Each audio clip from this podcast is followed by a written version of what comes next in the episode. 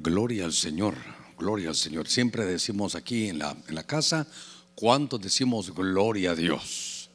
Y bueno, por lo menos los camarógrafos nos dicen gloria al Señor, gloria a Dios. Quiero participar un poquitito, poner mi granito de arena, quiero edificarlo, eh, leyendo la Biblia en el libro de Romanos capítulo 1, verso, verso 4.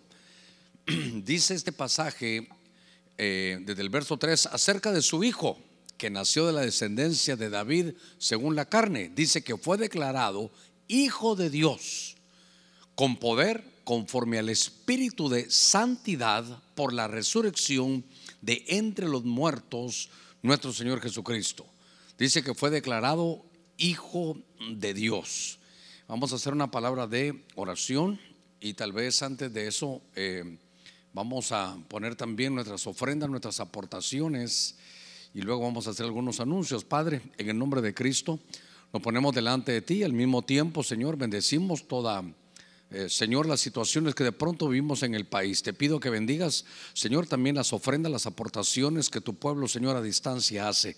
Padre, gracias porque tú eres un Dios bueno. Te bendecimos. Te pedimos que nos abras tu buena palabra. Mira cada necesidad, Señor, de tu pueblo, cada uno, Señor, que está en sus hogares debido a lo que tú has permitido que de pronto vivamos. Te damos gracias. Sé que no hay ningún despropósito y tú tienes todo en tu mano.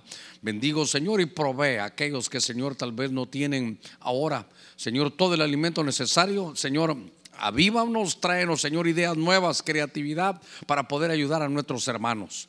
Señor, lo creemos en el nombre de Cristo. Gracias, Señor, amén y amén. Antes de tomar unos minutitos, solo quiero decirle a nuestros hermanos que estamos aquí en San Pedro Sula, que ahí en el canal de, de YouTube, Ebenezer HON, ahí está nuestra señal, en, también en nuestra aplicación de Netangelio, a través de la radio también, eh, Stereo Más 98.5 y por el canal de Benecer. Aquí un saludo a todos nuestros hermanos también, que de alguna manera a veces participamos y como en esta ocasión aquí en el retiro. Eh, me di la tarea de hacer algo que siempre he tenido en mi corazón porque en medio de desarrollarse uno como pastor y, muchas cosas, hay, un, hay una unción evangelística en la cual yo quisiera participar el día de hoy. Porque es importante que cada vez que hablemos de este bendito evangelio, que podamos señalar a Cristo Jesús, que todo el mensaje vaya a Cristo Jesús, que todo señale la tremenda obra que Cristo Jesús hizo. A pesar de que en estos días nos ha tocado no solo a nosotros, sino a muchos pastores predicar así en medio de, que no hay gente, no hay gente aquí, pero hay gente allá en su casa, en, sus hogares, y eso es de alguna manera una bendición. ¿Saben que también? Que nos va a permitir eh, entender que la iglesia somos nosotros, la iglesia es usted. Entonces ahora la iglesia, como decía el libro de Romanos, el libro de Corintios, la iglesia que está en su casa. Estamos viviendo de alguna manera el libro de los hechos con la bendición de aquel deseo del centurión que decía, no hay necesidad de que vengas a mi casa, solo lanza la palabra. Y estamos haciendo eso, lanzando la palabra. Y entonces yo quiero tomarme unos minutitos, y, es que me, ha perseguido por más de tres años esta, esta unción, y en estos días que estamos aquí con ustedes, me parece que es, necesito a mi amiga la, la pizarra para poder desarrollar este tema de, del Hijo de Dios. Es importante que veamos todo el esfuerzo, todo el esfuerzo del cielo por nosotros. Yo quiero esta, esta noche, quisiera yo una unción evangelística, quiero presentar a Cristo. Y creo que el Espíritu Santo, espero que me dé toda esta fortaleza, toda esta unción, lo que sea necesario para presentar toda la obra, todo el esfuerzo, todas esas maquinaciones, todo ese esfuerzo del equipo del cielo, de la planeación del Padre, de la aceptación del Hijo y del Espíritu Santo para poder trasladar esta obra maravillosa de Cristo como Hijo de Dios. Desde antes, hermano, que, el Señor viniera, estaba el, hijo esperando y decía, Padre, ¿sabes qué? Llega un momento en el reloj divino donde le dice, Padre, sacrificio, holocausto no quisiste, prepárame un cuerpo. necesito ir a la tierra, necesito participar de carne y de sangre para tener el derecho, según la ley, de ser pariente cercano de aquellos terrenales que crean en mí y que puedan invocar mi nombre, que puedan confesarlo con sus labios y que yo pueda salvarlos. Es, es una tarea, es una, una maquinaria en el cielo que se mueve para presentar. Y eso es mi deseo esta, esta noche, de presentar a Cristo en todas las facetas que le pude encontrar como hijo, porque dice que estaba como hijo de Dios. Entonces, después de estos, de estos cinco minutitos que llevo en la introducción, voy a entrar de lleno para que nos dé tiempo, porque veo una escritura que, acompáñeme por favor, en el libro de, de Lucas, en el capítulo 1. Yo quiero conducirlo para que nos demos cuenta que del Lucas 1, desde el verso 32, Fíjese que dice la, Biblia, bueno, del verso 31.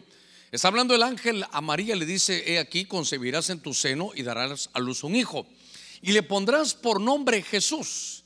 Ese será grande, oiga, y será llamado Hijo del Altísimo. Dice, el Señor Dios, dice, le dará el trono de su padre David, lo veremos adelante, y reinará sobre la casa de Jacob para siempre, y su reino no tendrá fin. Mire todo, toda la historia. Entonces María dijo al ángel, ¿cómo será esto? Puesto que soy virgen. Este es el verso también que me interesa, el 35. Respondiendo el ángel le dijo, el Espíritu Santo vendrá sobre ti. Oiga, y el poder del Altísimo te cubrirá con su sombra. Por eso el santo niño que nacerá será llamado, será llamado Hijo de Dios. Entonces, en el verso 32, el ángel le dice, mira, este Jesús dice aquí que va a ser, voy a poner una aquí, hijo del Altísimo. Entonces, usted y yo vamos a ver juntos cómo se va a desarrollar esta, esta historia del Hijo del Altísimo. Porque al estudiar la escritura, todo va a lanzar, toda la historia va a lanzar para que todos pudiéramos comprender lo que es, hermano, el Hijo de Dios. Y entonces ahora comienza la obra, pero es una obra maravillosa, una obra que estuvo profetizada. Y ahora entonces el, primero de los siete títulos de hijo, muy importante, el primero de los siete títulos de hijo que le van a dar a Jesús es hijo del Altísimo. Y entonces, ¿cómo hacer Dios para meter, hermano, aquí al verbo, aquí en, la, tierra? Y entonces dice que vino y que hizo sombra. Dice que eh, el Hijo del Altísimo se va a llamar porque vendrá y hará sombra. Esta es una sombra divina. Esto es, eh, obviamente que esto es algo más, es algo poderoso. Sombra divina, ¿verdad? Puse divino, pero ¿qué es sombra divina? Bueno, no lo quiero manchar. Entonces me llamó la atención porque todo comienza con el desarrollo de que en Lucas 1:32 María dice, pero, pero ¿cómo voy a tener yo un hijo si soy virgen? Entonces guarde por favor eso porque María dijo, ¿cómo voy a tener yo un hijo si soy virgen? Entonces comienza toda la maquinaria celestial y le dijo, ¿sabes qué? Será llamado Hijo del Altísimo, porque vendrá el Altísimo. Y entonces hará sombra, si no estoy mal, usted lo puede revisar en su Biblia. Esa palabra sombra es episquiazo. Y es que no, es la sombra que, nos, que uno puede dar por la luz, no, no, no, esa es una sombra diferente, porque es una sombra que es como la misma palabra es cuando Pedro se recuerda que pasaba, dice que su sombra, su episquiazo, esa es, una connotación de un poder sobrenatural para hacer cosas tremendas.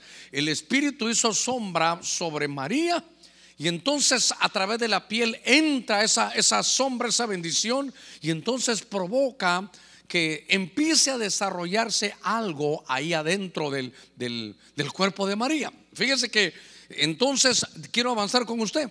En el libro de Marcos, capítulo 6, fíjese esto, en el libro de Marcos, en el capítulo 6, en el verso 3, yo quiero que me acompañe porque ahí dice, no es este el carpintero, el hijo, hablando de Jesús, no es este el carpintero, uno, el hijo de María, y el hermano de Jacobo, José, Judas y Simón, otro día vamos a hablar de eso, sus hermanos y que sus hermanas están aquí con, no están sus hermanas con nosotros y se escandalizaban de él.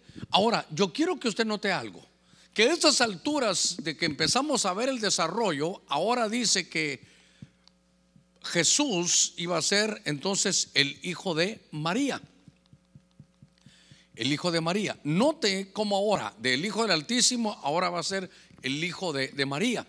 Y es que cuando vemos esto del hijo de María, recordará usted, perdone, que esto me lleva a recordar que esto estaba profetizado. O si usted está en la comodidad de su casa, eh, ahora el título es que es hijo de María, es hijo de una mujer. Ella dijo, una virgen.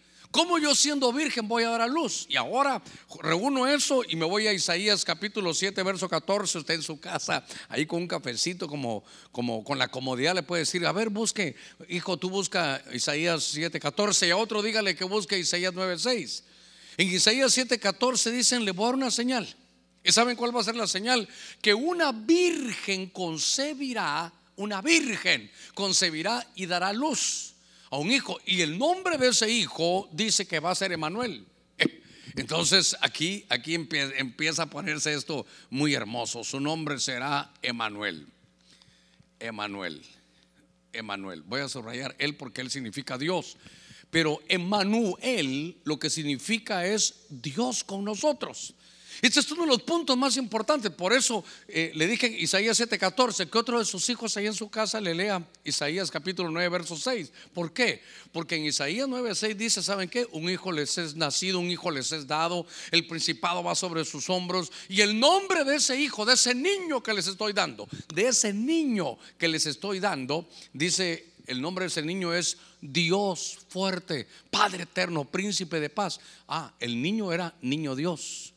Entonces, cuando vemos que es hijo de María, se está refiriendo a que en el vientre de María, nuestro Señor Jesucristo, se llamaba Emanuel. Emanuel no es un profeta con nosotros. Emanuel no es un apóstol con nosotros. Emanuel es Dios con nosotros. Desde Isaías dice, igualmente 7:14 y 9:6, que lo que en el vientre iba a tener esa virgen que iba a dar a luz era Dios con nosotros. Dios tuvo que venir, dice el libro de Hebreos, y participar de carne y sangre, como hablábamos al principio. Y entonces ahora para muchos va a ser el hijo de María, pero desde ese ángulo lo lindo es que es Emanuel, que era Dios, que iba a ser hermano Dios con nosotros. ¿Sabe qué? Es el cumplimiento de la profecía de Isaías 7:14 y de Isaías capítulo 9, verso 6. Ahora, Obviamente iba a vivir un tiempo sin manifestarse, iba a vivir un tiempo como cualquier otro, pero se iba a empezar a desarrollar aquel Hijo de Dios que iba a venir en medio de todas las situaciones que se iban a dar. Tal vez voy a, voy a ver cómo lo, lo adelanto. Lo que quiero trasladarle hoy aquí a usted es que de alguna manera lo que quiero es como las llantas de una bicicleta, todos los rayos, yo los voy a llevar aquí al centro. Todos los todas las cualidades que yo quiera ver, las voy a llevar aquí, a este centro. Todo lo que vayamos a hablar esta, esta noche es llevarlo aquí, al centro. Entonces, número uno, número dos, vamos a avanzar en cada uno para poder conducirlo y que ustedes juntos podamos ver esta tremenda verdad. Siete es un número de, de plenitud, siete es el número, a ver, me voy a atrever a decir algo, siete he podido entender de parte de Dios que siete es el número que nos tocó a nosotros como la Tierra. A otras creaciones no sé, pero a nosotros nos tocó. Fíjese que uno se sabe los planetas, por ejemplo, Mercurio, Venus, Tierra, Marte, Júpiter, Saturno, Urano, Neptuno y Plutón. Y ahí empieza Mercurio, Venus, Tierra. Pero si lo hacemos del cielo para la Tierra, la Tierra es el séptimo planeta, es el número siete. Por eso como que todo fuera a llegar al número siete. Y entonces ahora que ya vimos al Hijo, a Jesús como Hijo de María, en lo que usted busca en su Biblia, eh, ahora Lucas 3:23. ¿Por qué? Porque ahora, si es hijo de María, tiene que ser hijo de José. Tiene que ser hijo de José. Es importante. Entonces, déjame que le lea un poquitito. Aquí ya lo tienen los hermanos. A Lucas 3:23. Y cuando comenzó su ministerio, Jesús mismo tenía unos 30 años, siendo como se suponía hijo de José, quien era hijo de Elí en aquellos días. Entonces, Ahora, me llama la atención esto porque al leer que es ahora el hijo de José, déjeme que estoy luchando aquí con este marcador, entonces dice como se suponía. Obviamente que José no tenía que ver nada en ser directamente en la parte biológica de aquel, de aquel plan divino. Pero entonces José tenía algo, dos, tal vez dos puntos que son importantes. Tal vez el primero era que era el padre adoptivo era el padre adoptivo. Entonces, esto me va a hablar de que hay hijos de adopción, que de alguna forma lo vamos a ver. Esto me habla a mí de adopción. número 3 me habla de adopción. Y claro, aquí también en algunos momentos se mira un lindo trabajo que se hizo, un lindo trabajo cuando hablan de, de José. Cada uno es un tema, cada uno había que desarrollar un tema. Pero yo quiero que hablar de Jesús como, como hijo de Dios. Jesús es el hijo de Dios. Y entonces tal vez aquí lo que quiero poner, que no se me va a olvidar, porque esto es lo más importante para mí, es aquí que es Jesús nuestro Señor Jesús. El que invocar el nombre del Señor será salvo. El que invoque el nombre de Jesús. No hay otro nombre debajo del cielo dado a los hombres en que podamos ser salvos, solo en Jesús. Ahora, estamos viendo a Jesús como hijo de José.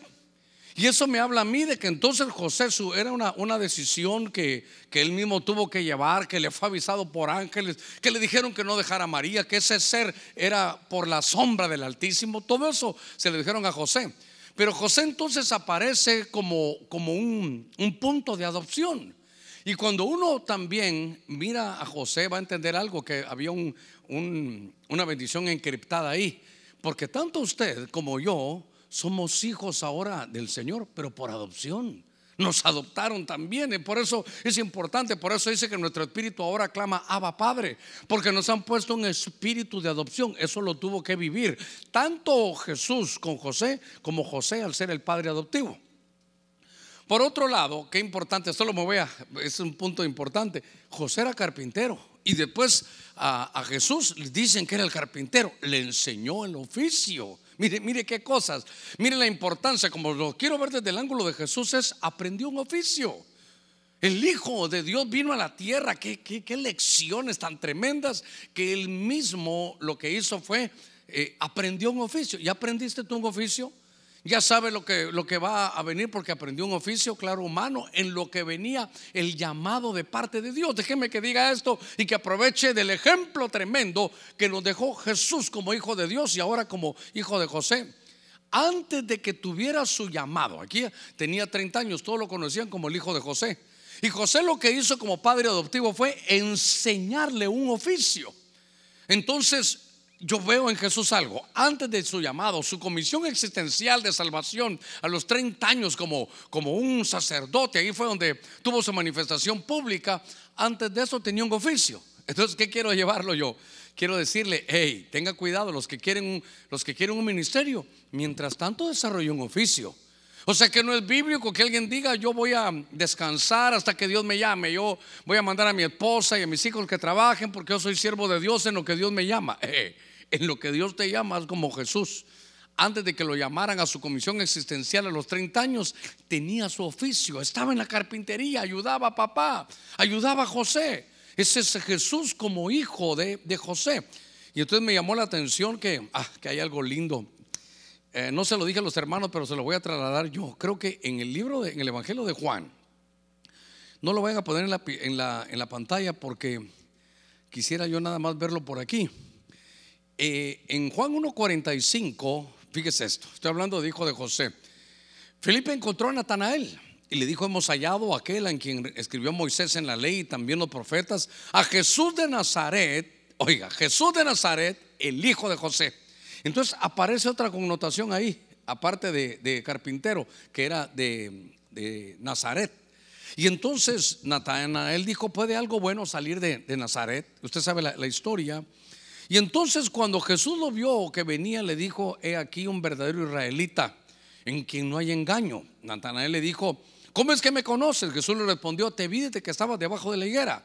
Y entonces me llamó la atención que Natanael le dijo, Rabí, tú eres el Hijo de Dios. en un ratito, verso 49, de, en, cinco, en cuatro versos, del 45 al 49. Cuando Natanael se enfrenta a, a Jesús, le dice, tú eres hijo de José. Mire cómo era esto.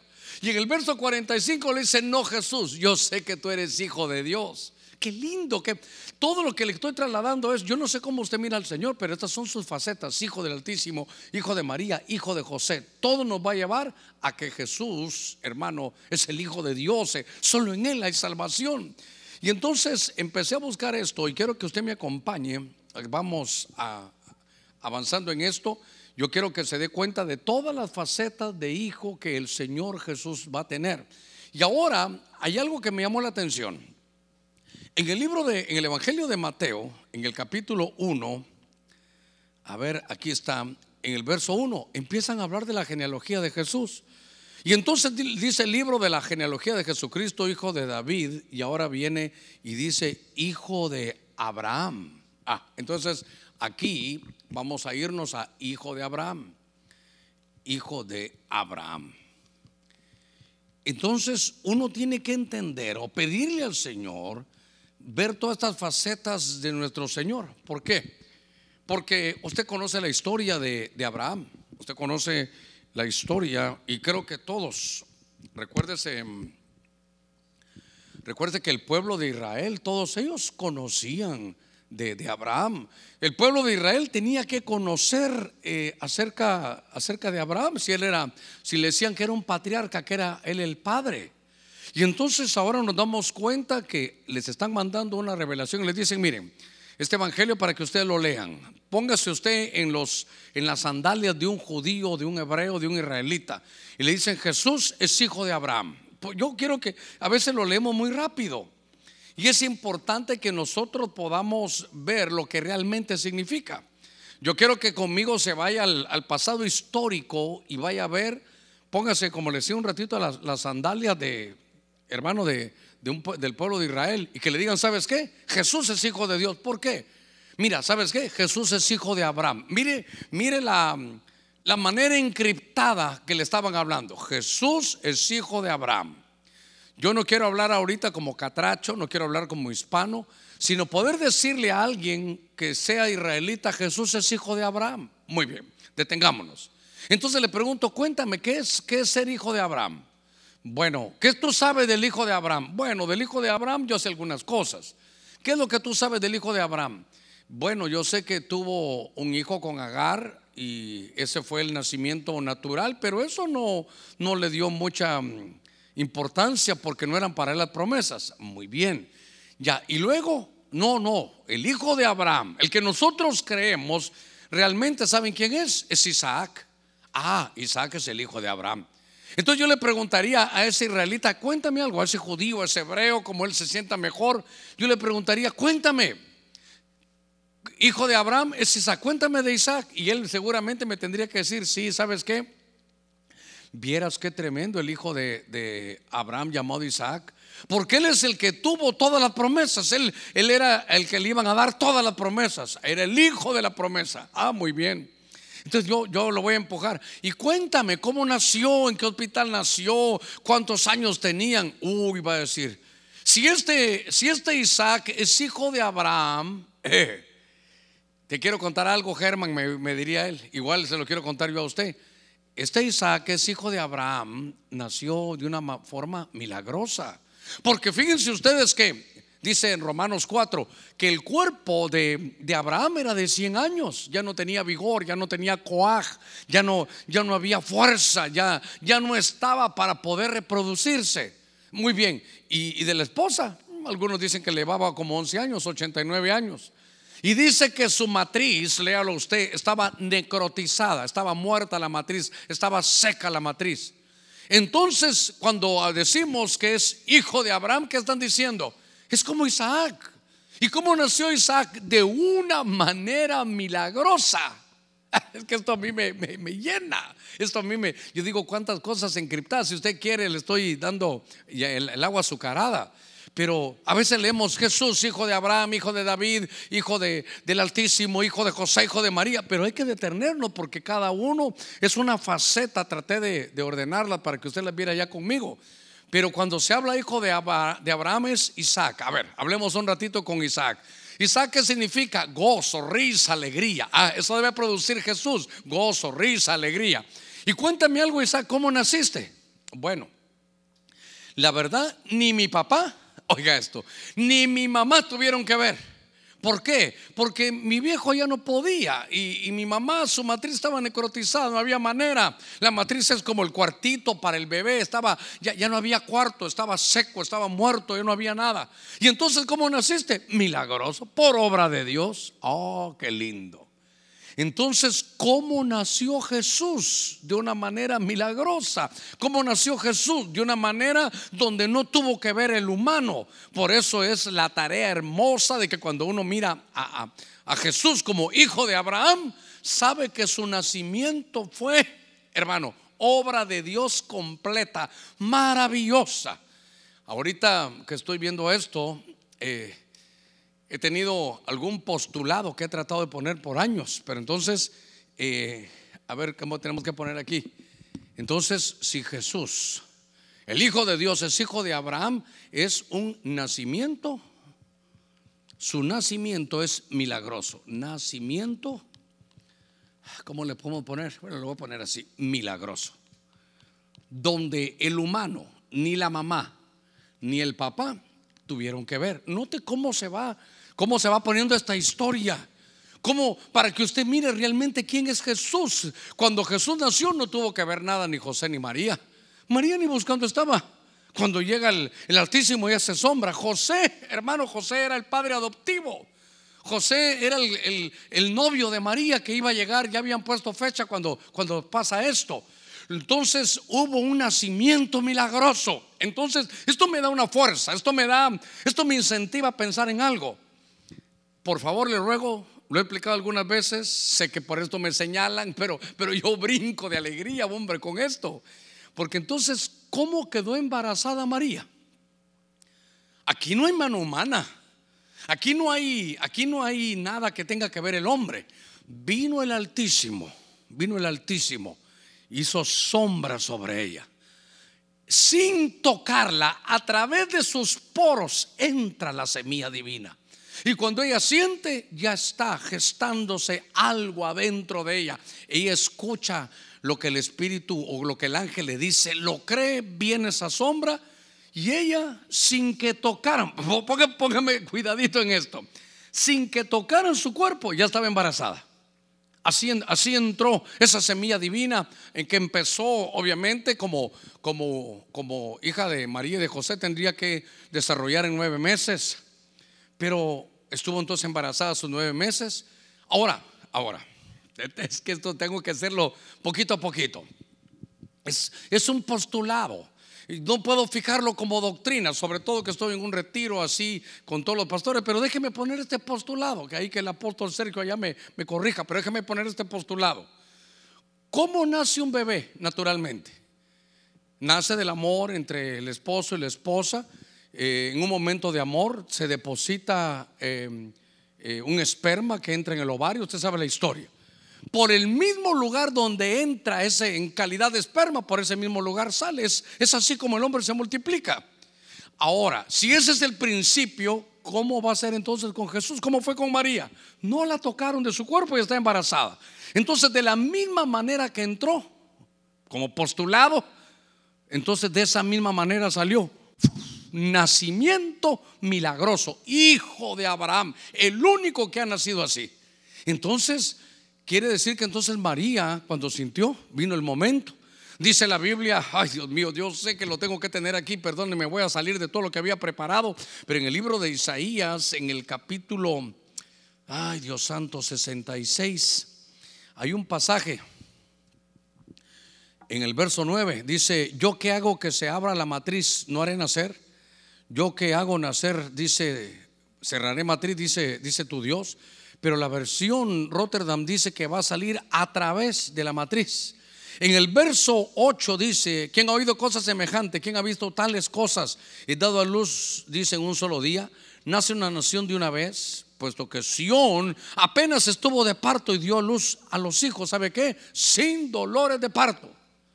Quiere decir que cuando ella sintió, tuvo a Jesús guárdelo. ¿Sabe qué? Lo que no entienda ahora no lo deseche, lo va a entender después. Era un, era un, al decir hijo de Abraham, era un nacimiento milagroso. Ah, ya se lo dejo ahí para que se inquiete en su casa y con un par de cafés lo pueda ver aquí conmigo. Venga conmigo al Evangelio de Marcos.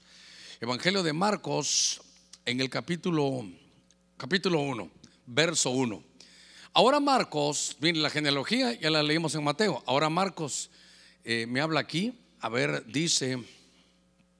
Marcos y puse Mateo. Déjeme ir a Marcos, capítulo 1, verso 1. Dice, principio del Evangelio de Jesucristo.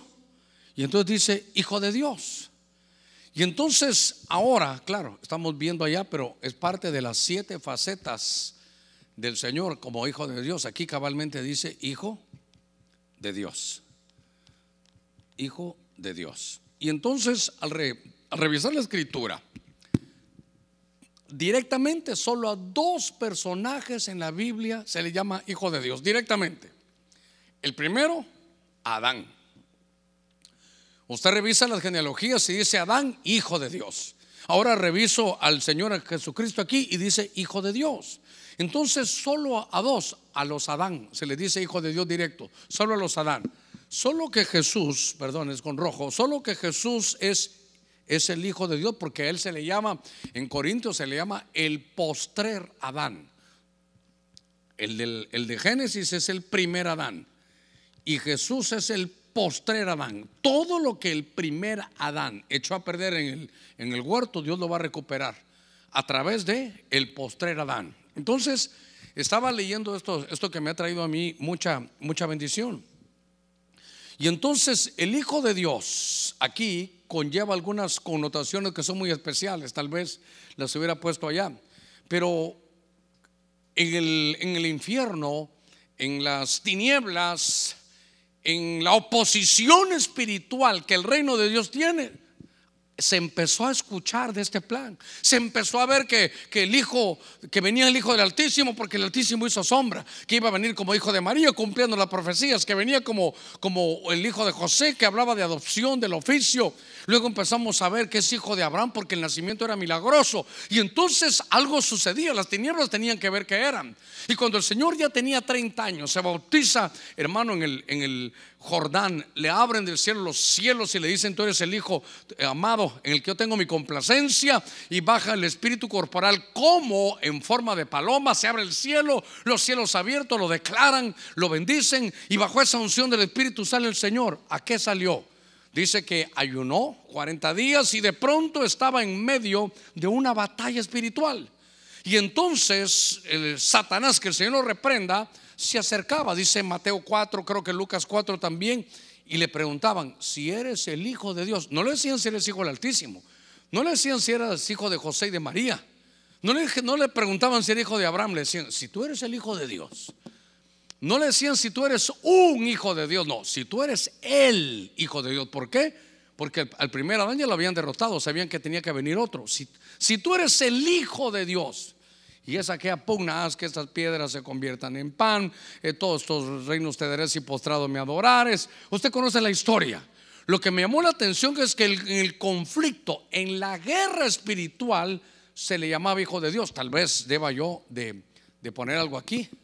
Que entonces, eh, hijo de Dios, sí, se usa para el postrer Adán y también se usa es cuando desarrollamos o cuando empezó a desarrollar guerra espiritual. Si tú eres hijo de Dios, entonces el Señor, claro, ¿cómo le contestaba? Con, la palabra, escrito está, escrito está, escrito está. El Señor ya estaba lleno de la palabra. Entonces, este era para mí tan importante porque es la faceta de hijo de Dios. Aquí, aquí en medio del ministerio ya estaban diciendo, no, esto, esto es más que alguien que fuera un profeta. Esto es más que alguien que solo venga de Dios. Esto es más que esto es más de lo que dice, por ejemplo, eh, Nicodemo, que esto es solo alguien de Dios, solo un maestro que venga aparte de Dios. Esto es más que un rabí. Esto es más que un rabino, esto, esto es más que, que un, buen maestro. Este, es, este ha de ser el Hijo de Dios. Por eso, si tú eres hijo de Dios, haz que estas piedras se conviertan en pan. Si tú eres hijo de Dios, ¿por qué no subes a, y te lanza para que los ángeles te tomen en el aire? Si tú eres hijo, y el Señor le decía, escrito está, escrito está, había una, una guerra espiritual. Estaba, quiere decir que la, la connotación, la, la faceta de Jesús como hijo de Dios en su desarrollo, ya, aquí está en su desarrollo ministerial. Hijo de Dios como, como en desarrollo ministerial. Entonces vemos ahí que como hijo de Dios se habla de que es guerra espiritual. Y entonces, ahora, claro, me voy a adelantar porque a todos los que creemos nos dieron la potestad de ser llamados hijos de Dios. Pero no solo es así, no solo es, eh, está bien salvo, sí, ahora hay que ver ese, ese desarrollo. Pero para ser hijos de Dios, a la altura de lo que estaba haciendo Cristo, tenemos que tener adentro de nosotros el escrito está, escrito está. La Biblia dice que de la abundancia del corazón habla la boca. Entonces, en estos momentos que nosotros vivimos, ¿qué es lo que andamos confesando? Porque de la abundancia del corazón habla la boca. Y Jesús le decía algo, hermano, el, enemigo no lo, no lo maldijo porque eso no estaba en su corazón, en su corazón estaba lleno de palabra. Y le decía algo y escrito está. Le, le venía una tentación, escrito está no sabe qué, nos tenemos que llenar de la palabra en estos días que nos ha quedado en la casa. Tal vez tomaron un tiempo para poder decir, ¿saben qué? En una hora no me hablan, voy voy a dedicarme a qué. Pues vaya, otro día voy a orar. Ahorita me voy a dedicar a leer la palabra. Quiero tenerla. Porque van a haber en, en situaciones, hermano de la vida, guerras espirituales. Y para eso es la talla ya del Hijo de Dios en medio de su ministerio. Y eso me, me llamó la atención. Hay un pasaje más creo que está en el Evangelio de Juan. Eso no lo tienen los hermanos de televisión, pero, pero lo tengo yo por aquí. Apunté aquí mis cosas personales en Juan 5:25, a ver si lo, si lo logré poner aquí. Pero si no lo voy a buscar. En Evangelio de Juan, capítulo 5, ahí en su casa, hágame el favor de buscarlo. Este pasaje que dice, en verdad, en verdad os digo. Cuando cada vez que usted lea en verdad, en verdad, en el original es amén, amén. Aquí dice amén, amén. Os digo que viene la hora y ahora es cuando los muertos, qué tremendo, los muertos oirán la voz. No dice del Hijo del Altísimo, ni de José, ni de María, ni de Abraham. Dice que oirán la voz del Hijo de Dios y los que oigan vivirán. Entonces, aquí hay otra connotación, pero miren en el que menos se hubiera puesto me tocó, porque aquí necesito escribir, pero voy a escribir otra vez que entonces aquí hay que escribir que como hijo de Dios tiene que ver con la resurrección. Esa es la base de nuestra fe. Esto es saber que, que estamos únicamente el cuerpo dormido los que ya, y los que ya se adelantaron. Entonces aquí hay tres puntos que hay que ver como hijo de Dios. Entonces como hijo de Dios, mire el poder. Por eso, hermano, por eso hay que ver quién es Jesús. No te puedes ir de esta tierra sin saber quién es Jesús. No solo podemos decir es que me gusta ver los mensajes porque lo disfruto ahora que no hay nada que hacer. Estoy de acuerdo que, que eso te lleve, pero, pero tenés que enfrentarte a esta realidad. ¿Ya sabes quién es Jesús? Sí, es un profeta. No, no, no, no solo eso. ¿Ya sabes quién, quién es Jesús? Sí, es un maestro. ¿Ya sabes quién es Jesús? Sí, lo reconocían como rabí. Pero eso no te basta para salvarte. Porque dice que tiene tal poder, tal poder, nuestro Señor como ningún otro. En verdad, en verdad os digo que viene la hora. Y ahora es cuando los muertos oirán la voz del Hijo de Dios. Ah, entonces ahí está una voz. Esa es una voz. Es una voz tan fuerte que los que ya se han adelantado estarán ahí sus cuerpos dormidos. Lo único que puede despertar a un muerto, a ver, lo único que puede despertar a un cristiano que, ya se fue con el Señor. Es la voz del Hijo de Dios. Bendita voz. Porque cuando se dé esa voz, los muertos lo oirán y van a resucitar. Entonces, mire, perdóneme, no se vaya a molestar conmigo. Estoy esta, en esta oportunidad con una unción evangelística. ¿Qué le quiero decir? Que Jesús es el Hijo de Dios y el único que puede darte vida y vida eterna, el único que puede levantar al que ya durmió, al que, al que ya se fue de esta tierra, es Jesús como Hijo de Dios. Bendito sea el nombre de Cristo. Tenemos que reconocerlo, el que invoque el nombre del Señor, el que invoque a Jesús y lo reconozca como Hijo de Dios, aunque muera, tiene vida eterna, se va a levantar. Mire qué cosa, sé que el tiempo me avanza y yo tengo 50 minutos, llevo 37 ahorita. Pero qué importante es, conocer estas facetas, qué lindo es, porque ¿cuál es la? Mire, usted oirá de una religión, de otra por allá. Todos tuvieron líderes hermosos, filósofos, eh, sus dichos llegan hasta hoy, sí, pero el único que murió, resucitó y vive es Jesús. Esa, es la, si usted quiere, la única, pero tremenda diferencia. Ah, al decir la única, tal vez no es la palabra correcta pero que resucitó, si es el único que ha resucitado. Y todo aquel que en él cree también va a resucitar. Por eso me llamó la atención este, este verso. Mire que me he emocionado. Ahora, ahora déjeme llevar otro verso más. En Mateo capítulo 24 hay un verso que describe otra de estas facetas. Hablando el mismo Jesús en el verso 30 de Mateo 24. entonces aparecerá en el cielo la señal del Hijo del Hombre. Y dice entonces todas las tribus de la tierra, todas harán duelo, harán lamentaciones. Esto es lo que dice allá en el libro de Apocalipsis capítulo 1, creo que era verso 6 por ahí, donde dice que he aquí vienen las nubes y todo ojo le verá, y aún los que lo traspasaron, y se lamentarán por él. Mire que, mire ahora que dice aquí, las tribus de la tierra harán duelo y verán al Hijo del Hombre que viene sobre las nubes del cielo con poder y gloria. Y él enviará, dice, a sus ángeles con una gran trompeta y reunirán los cogidos de los cuatro vientos de un extremo hasta el otro. Entonces aquí lo que nos habla es de, del Hijo del Hombre. Déjeme que ubique por allá. Es el Hijo del Hombre. A ver, aquí es Hijo del Hombre. Aquí es otra, otro calificativo. Ya vamos, ya vamos avanzando. El Hijo del Hombre. Y aquí lo que el énfasis que se están haciendo Ah, esto es importante, le ruego toda su atención porque esto tiene que ver con su venida. Esto tiene que ver con su venida. Y voy a corregir aquí, esto tiene que ver aquí con su segunda venida. Ahí va a venir como el Hijo del Hombre. Déjeme que dé un par de, de apuntes aquí que son importantes para esto.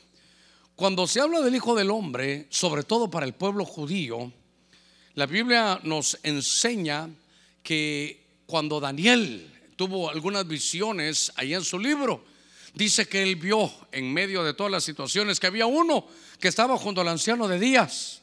Y él lo llama el Hijo del Hombre y lo vi venir en las nubes. Entonces, desde el libro de Daniel, que es el Apocalipsis del Antiguo Testamento, dirigido de alguna manera para el pueblo judío, se habla como el Hijo del Hombre. Nosotros como gentiles tal vez no, no conocemos mucho eso, no, no fuimos em, entendidos en ello. Pero el pueblo de Israel entiende lo que es el Hijo del Hombre, lo mira, lo mira desde otro, otro punto. No está hablando tanto de la humanidad, no está hablando tanto de, de Hijo de Hombre como humano, porque eso ya lo vimos en Hijo de José e Hijo de María, sino que lo está hablando aquí como aquel que va a venir. Ahora, le ruego que ponga toda su atención en estos últimos minutos que me quedan. No estoy hablando aquí del arrebatamiento. En el arrebatamiento Él no viene como el Hijo del Hombre.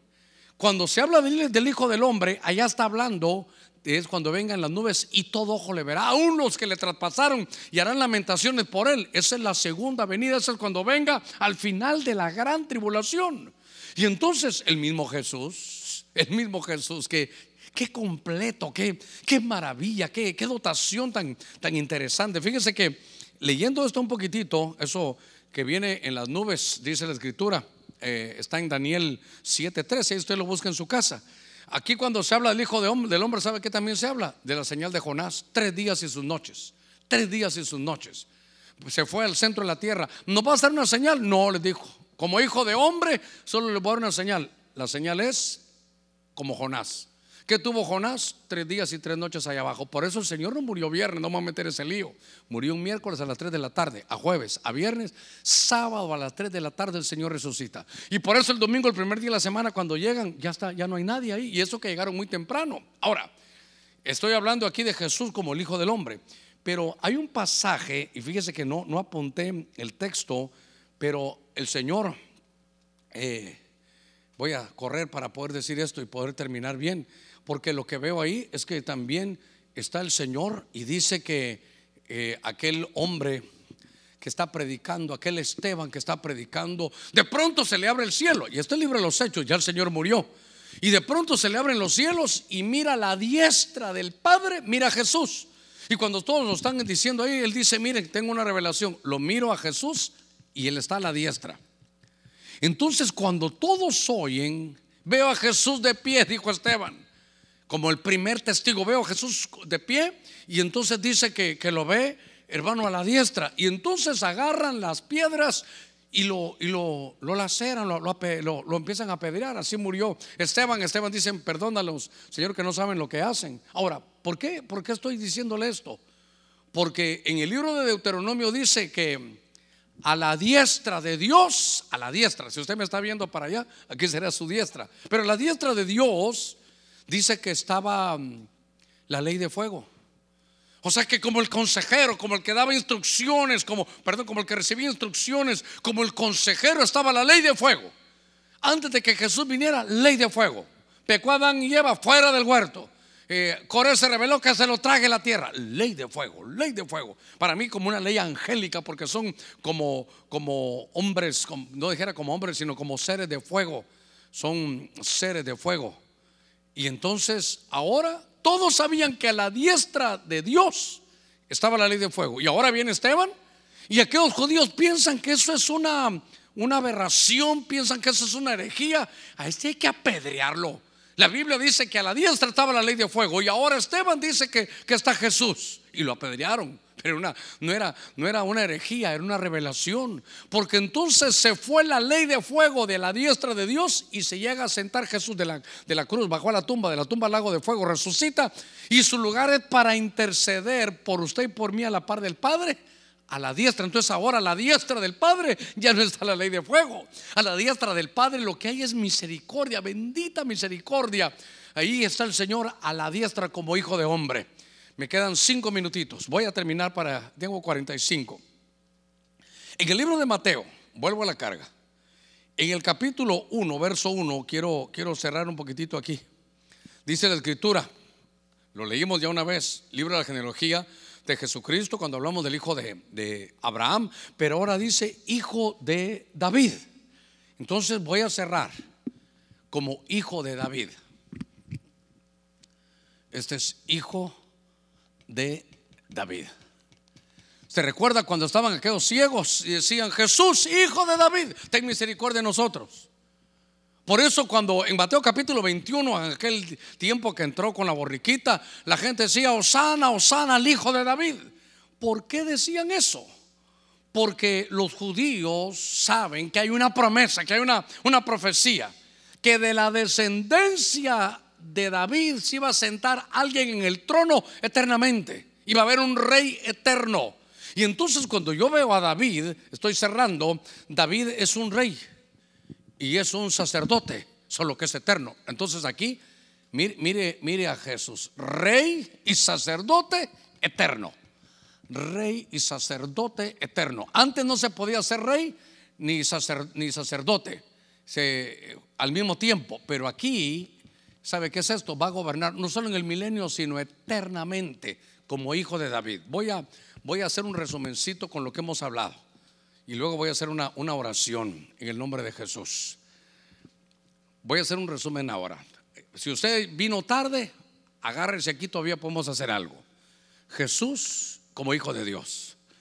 Esto es como, como decíamos que esto es como una llanta de bicicleta que todos los rayos van al centro, al centro. Las siete facetas de hijo van al centro.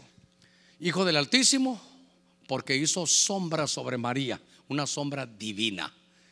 Hijo de María, hijo del Altísimo. Hijo de María, ahora es que le dicen en Isaías 7:14, Isaías 9:6, ese niño es un es de Dios, es un niño que va a ser Dios. Por eso su nombre va a ser Emanuel, que es Dios con nosotros, no profeta nada más, no rabino nada más. No, Dios con nosotros. Ahí estaba la divinidad de nuestro Señor. Hijo de José, vimos adopción, aprendió un oficio.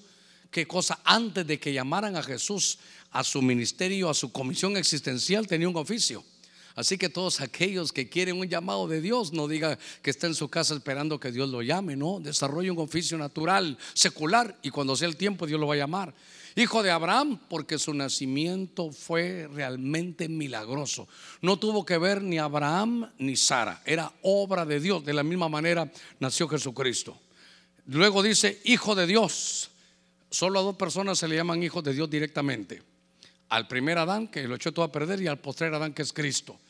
¿Cómo se habla de hijo de Dios? Cuando entra a la guerra espiritual. Si eres hijo de Dios, haz que estas piedras se conviertan en pan. Y el Señor como hijo de Dios, aquí comenzó su ministerio. Aquí lo que hacía es, tenía ya toda la palabra, porque él decía, escrito está, escrito está. La voz del Hijo de Dios va a levantar. Aún aquellos que ya duermen, que son los muertos, van a oír su voz. Hijo de hombre es un calificativo que se le da a Jesús o que se le da a Jesús en su segunda venida y que ahora está la diestra intercediendo por nosotros. Antes dijimos que estaba la ley de fuego, pero ahora la diestra de Dios ya no está la ley de fuego. Esteban la vio y ahora está la misericordia del Señor. Hijo de David, ¿por qué? porque aquí está como rey y sacerdote, eterno. Note usted el recorrido. Primero hacen sombra, es Dios el que va a estar en medio de nosotros, tiene un padre adoptivo que le enseña un oficio y su nacimiento es milagroso. Empieza su ministerio, lo desarrolla, hay guerra espiritual, su voz va a resucitar eh, aún a los que están muertos. Y luego Hijo del Hombre es en la segunda venida, esto no arrebatamiento, todo ojo le verá, así dice la escritura, y se lamentarán todos aquellos que lo traspasaron, la diestra misericordia. Y finalmente, Él es rey y sacerdote. Cuando Él venga por la iglesia y luego venga por Israel, empieza el milenio y se va a sentar a imponer el reino. Y luego, eternamente, cumpliendo la promesa que le hicieron a David como rey y sacerdote eterno. Jesús es el único que te puede salvar. Así que ojalá que así como está, o primero Dios, como lo hemos visto en la escritura, pueda llegar a tu corazón. Voy a tener todavía 15 segundos, Padre, que estás en el cielo, te doy gracias esta tarde. Bendigo a cada uno y esperamos, Señor, que esta palabra llegue a cada corazón y que de la misma manera que nació en María pueda nacer en cada corazón ese nacimiento milagroso y por creerte seamos hijos de Dios. Gracias, Señor. Amén y amén. Que Dios los guarde a todos y que Dios los bendiga. Hasta la próxima.